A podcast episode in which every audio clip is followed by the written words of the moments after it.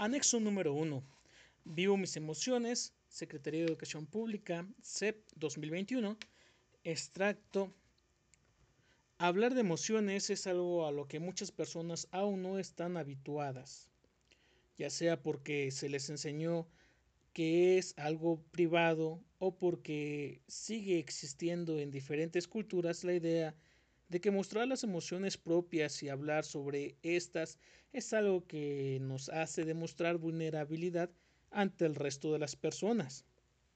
O es una práctica que solo se lleva a cabo dentro de un ambiente terapéutico.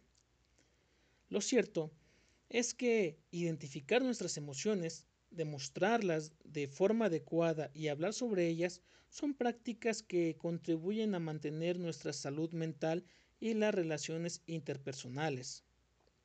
Pensemos, por un momento, en lo que sucede cuando nos preguntan ¿cómo te sientes? Tendemos a responder bien, mal o más o menos, y dependiendo de la confianza con la persona que lo pregunta, podemos compartir un poco más. Sin embargo, en ocasiones no queremos o podemos hablar de lo que estamos sintiendo, pues no logramos identificar exactamente qué es lo que sentimos. No sabemos cómo expresarlo. No tenemos control sobre ello o simplemente porque aprendimos que no es correcto hablar sobre esto. Si en este momento te preguntas cómo me siento, ¿qué te responderías? Pero vamos paso a paso. Definamos primero qué son las emociones. Humberto Maturana, 1988, menciona que se cree que lo que nos da humanidad y nos distingue de otros animales es el ser racionales. Sin embargo, el definirnos exclusivamente como seres racionales nos hace vivir una cultura de desvaloriza las emociones y no nos permite ver el entrelazamiento cotidiano entre la razón y la emoción que constituye nuestro vivir humano. Afirma entonces que lo humano se constituye por este entrelazamiento y que todas nuestras acciones tienen un fundamento emocional, el cual, contrario a lo que se puede pensar, no es limitante. El conocer y reconocer la base emocional de nuestro actuar sobre estas posibilidades de acción y comunicación eh, nos puede enriquecer nuestro mundo.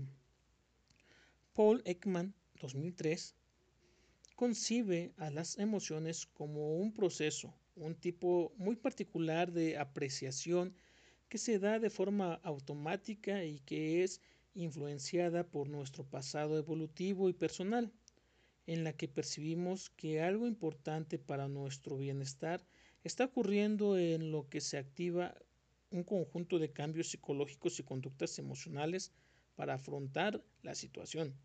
En otras palabras, nos prepara para lidiar con situaciones importantes, sin siquiera tener que pensarlo, ya que se da de forma espontánea, lo que significa que no escogemos sentirlas, solo suceden automáticamente. Las emociones se activan a partir de un acontecimiento o estímulo que puede ser interno, por ejemplo, el dolor de muelas, pensar en una situación determinada, imaginar un logro que nos hace ilusión, etc. Y externo, Pizquerra 2015, como ver discutir a dos personas o alguien que nos abrace y nos diga que nos quiere. Asimismo, la respuesta emocional tiene componentes fisiológicos, sentir el pecho apretado, conductuales, huir ante una situación que provoque temor, cognitivos, pensar que estamos en peligro, y experienciales, evaluar lo que sucede respecto a previas experiencias. ¿Hay emociones buenas y malas? Cuando hablamos de las emociones, tendemos a separarlas en positivas y negativas. Consideramos como positivas aquellas que nos causan placer y como negativas las que generan displacer.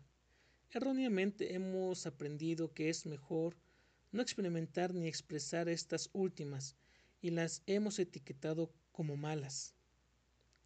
Vamos a revisar cuál es la clasificación de las emociones, la función que tiene para nuestra vida y si pueden considerarse malas o buenas.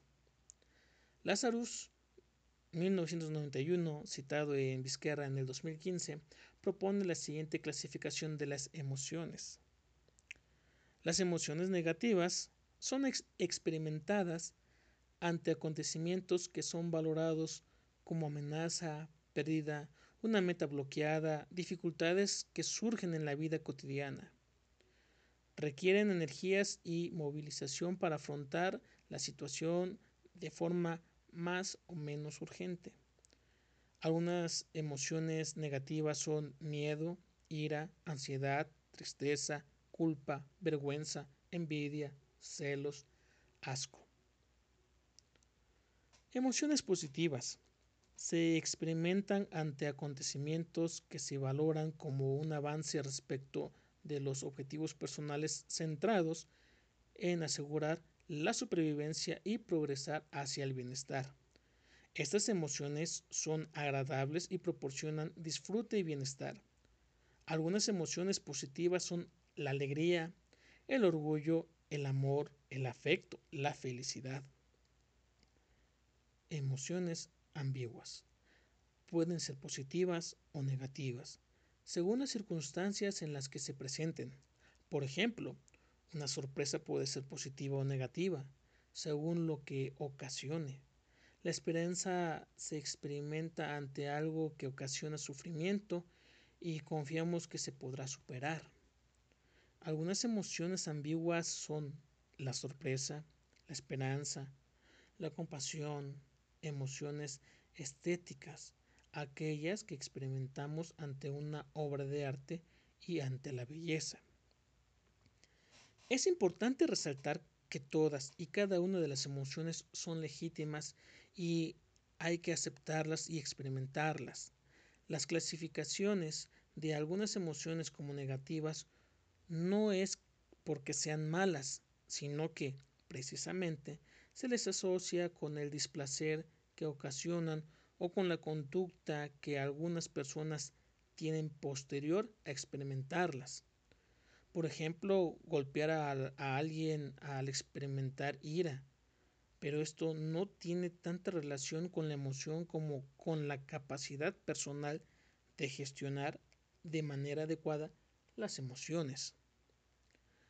Resistirnos a vivir las emociones negativas puede derivar en afectaciones a nuestra salud emocional, puesto que cumplen con una función muy importante para la adaptación y el ajuste personal. Por ejemplo, la ira puede generar respuestas de evitación o confrontación. La cólera facilita las reacciones defensivas.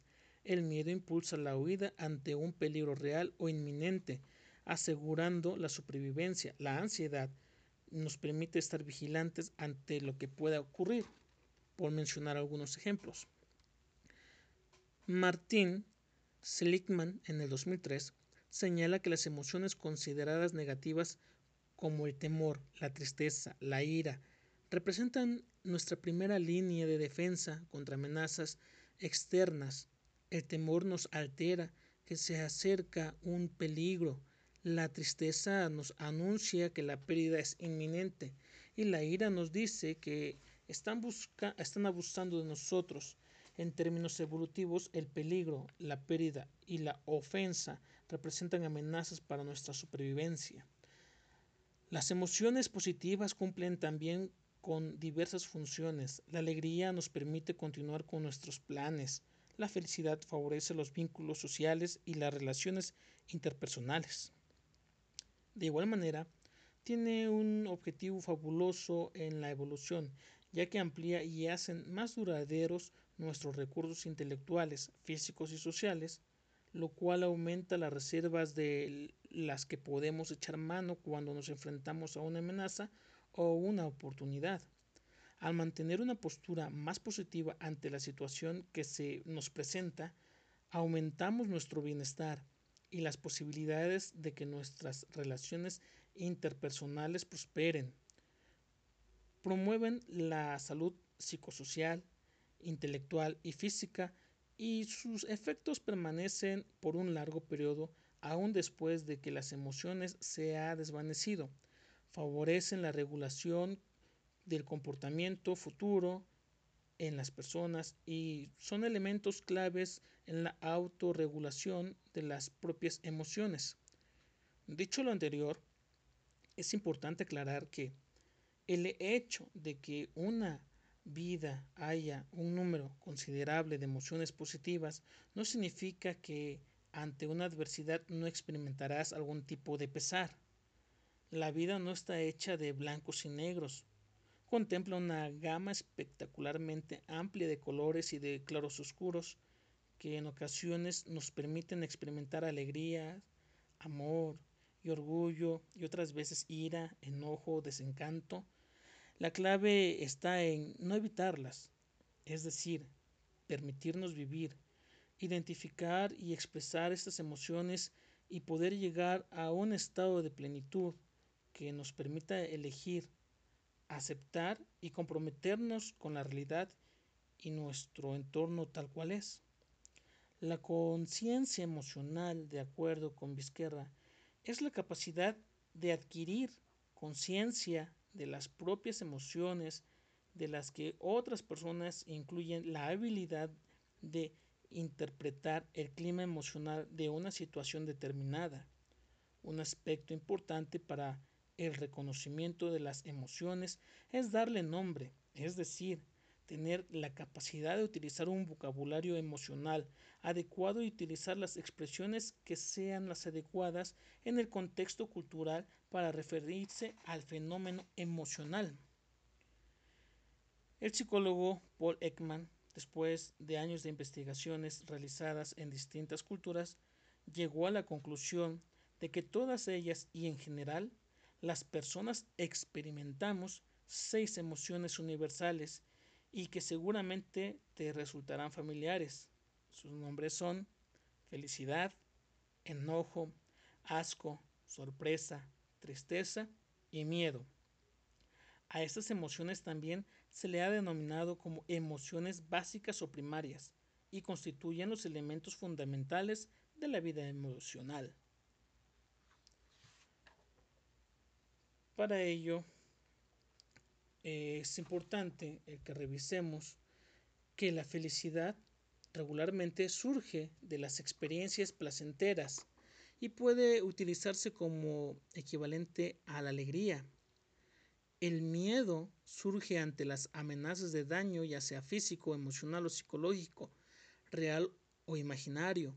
Aunque se le ha considerado como una emoción negativa, cumple con importante función al mantenernos a salvo, pues nos moviliza ante un posible peligro. Enojo surge cuando nos vemos impedidos para lograr una meta y o cuando somos tratados injustamente. En su expresión más extrema, el enojo puede llegar a ser peligroso debido a su potencial conexión con la violencia. Tristeza resulta de la pérdida de alguien o de algo importante. Las causas de la tristeza varían enormemente de acuerdo al concepto personal y cultural que se tenga acerca de la pérdida mientras que las tristezas es considerada como una emoción negativa, cumple con la función de señalarnos cuando necesitamos recibir ayuda o ser reconfortados. Asco surge, surge como un sentimiento de aversión hacia algo que nos resulta ofensivo o insultante. Podemos sentir asco por algo que percibimos con nuestros sentidos, vista, olfato, tacto, oído, gusto, por las acciones o apariencias de alguien o incluso por las ideas de una persona o grupo de personas. Sorpresa.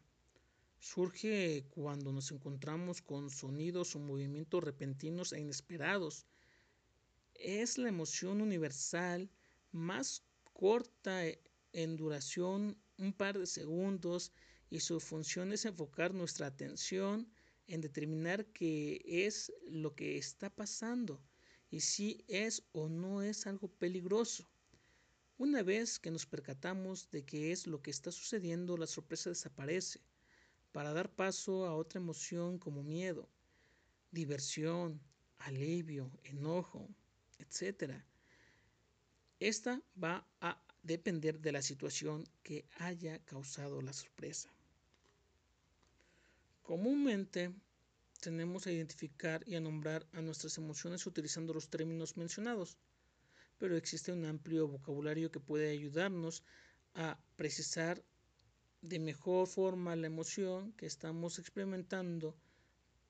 Por ejemplo, tal vez decimos tengo miedo como una descripción básica y general de lo que sentimos, pero si observamos el siguiente gráfico basados en la propuesta de Ekman, quien las agrupa y ordena de acuerdo con la intensidad, con la experiencia de cada una de ellas, notaremos que existen más emociones relacionadas con el miedo que podría describir con exactitud o lo que sentimos en ese momento.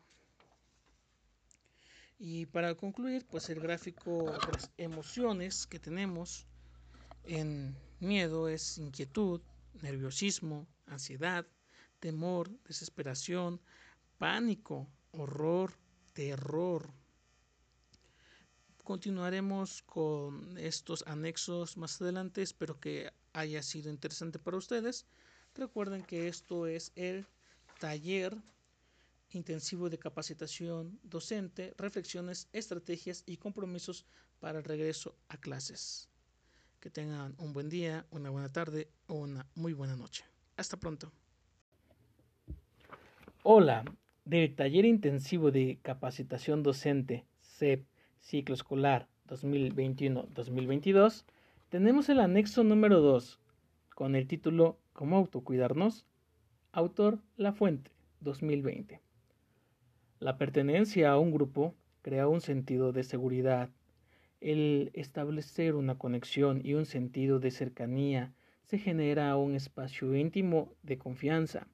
Construir este espacio seguro requiere de tiempo para conversar, escucharnos y compartir.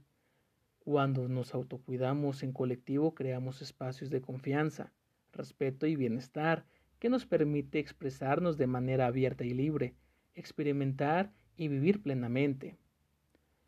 Intimidad procede del latín intus, que significa dentro. Lo íntimo es ese espacio en que guardamos lo que somos, lo que nos emociona, lo que nos preocupa, lo que nos avergüenza o nos enorgullece de nosotros mismos.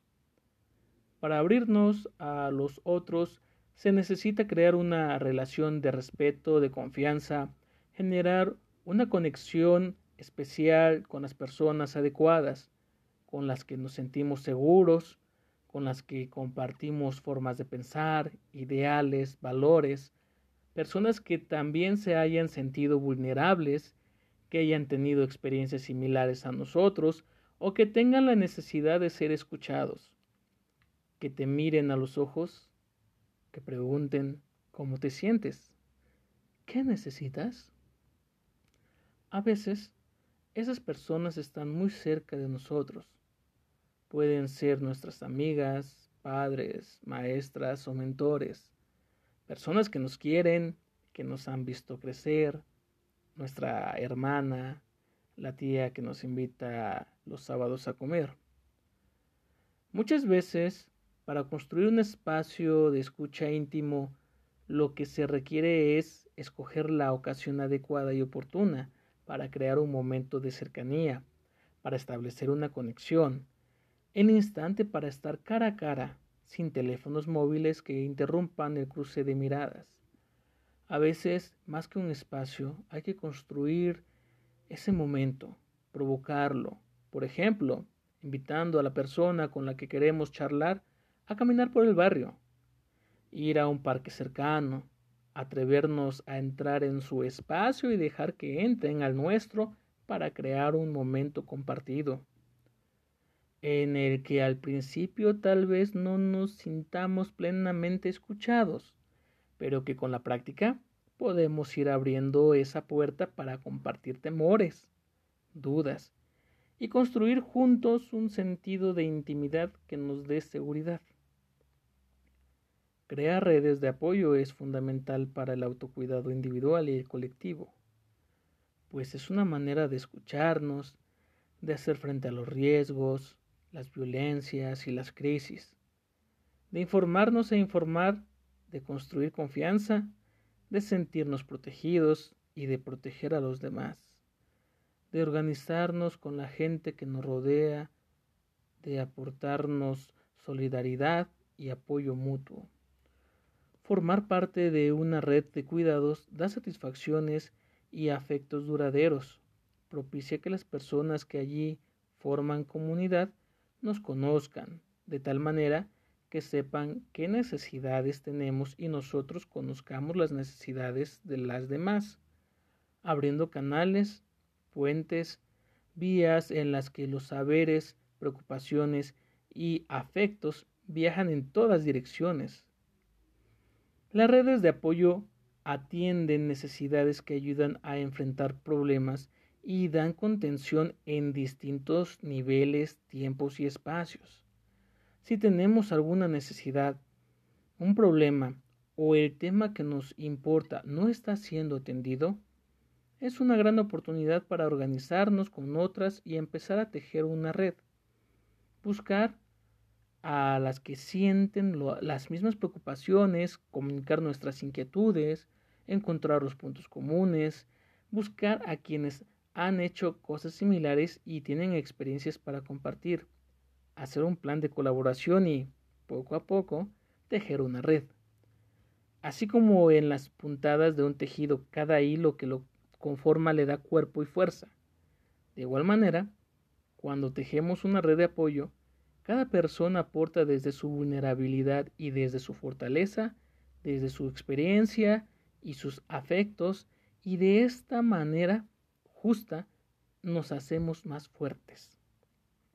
Las redes están vivas, son un organismo en sí mismo y son un tejido que están habitados por muchas personas por las que también necesitan sus propios autocuidados.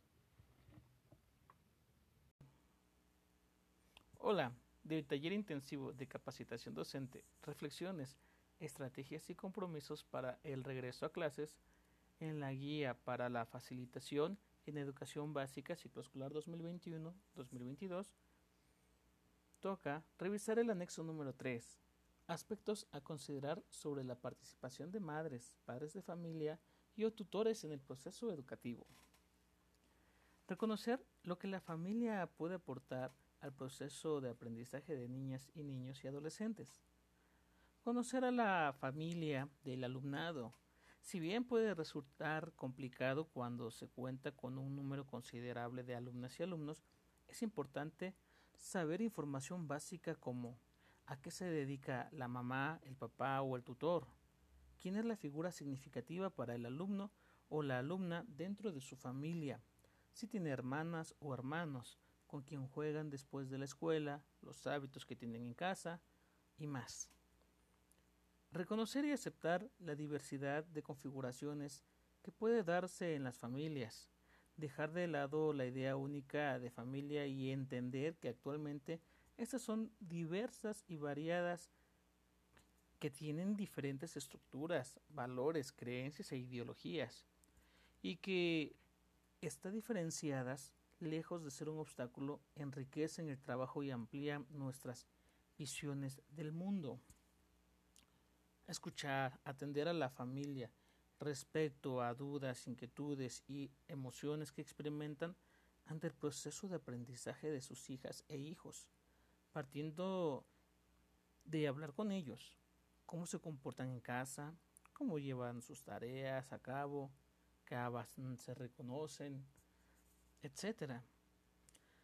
Platicar de forma clara sobre qué se espera de la participación de las familias y cómo puede ser el vínculo con ellas, de la corresponsabilidad, así como de la importancia de la participación y de cuánto se valora y se reconoce explicar a las familias ¿De qué forma pueden observar en la vida diaria los aprendizajes de sus hijas e hijos han adquirido y brindar guías para seguir formándolos desde casa?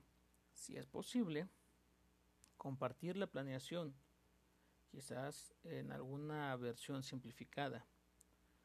Establecer una comunicación cercana y sensible con madres, padres de familia y tutores para brindarles la oportunidad de aprendizaje y acompañamiento que les den seguridad y confianza para ofrecerles lo mejor a sus hijas e hijos y de disfrutar la tarea de criar. Generar la posibilidad de ayudar a madres, padres de familia o tutores a comprender las actitudes de sus hijas e hijos, la importancia del juego, del lenguaje, de los libros, del afecto y de los diversos materiales con los que se complementa el tiempo compartido. Taller intensivo de capacitación docente.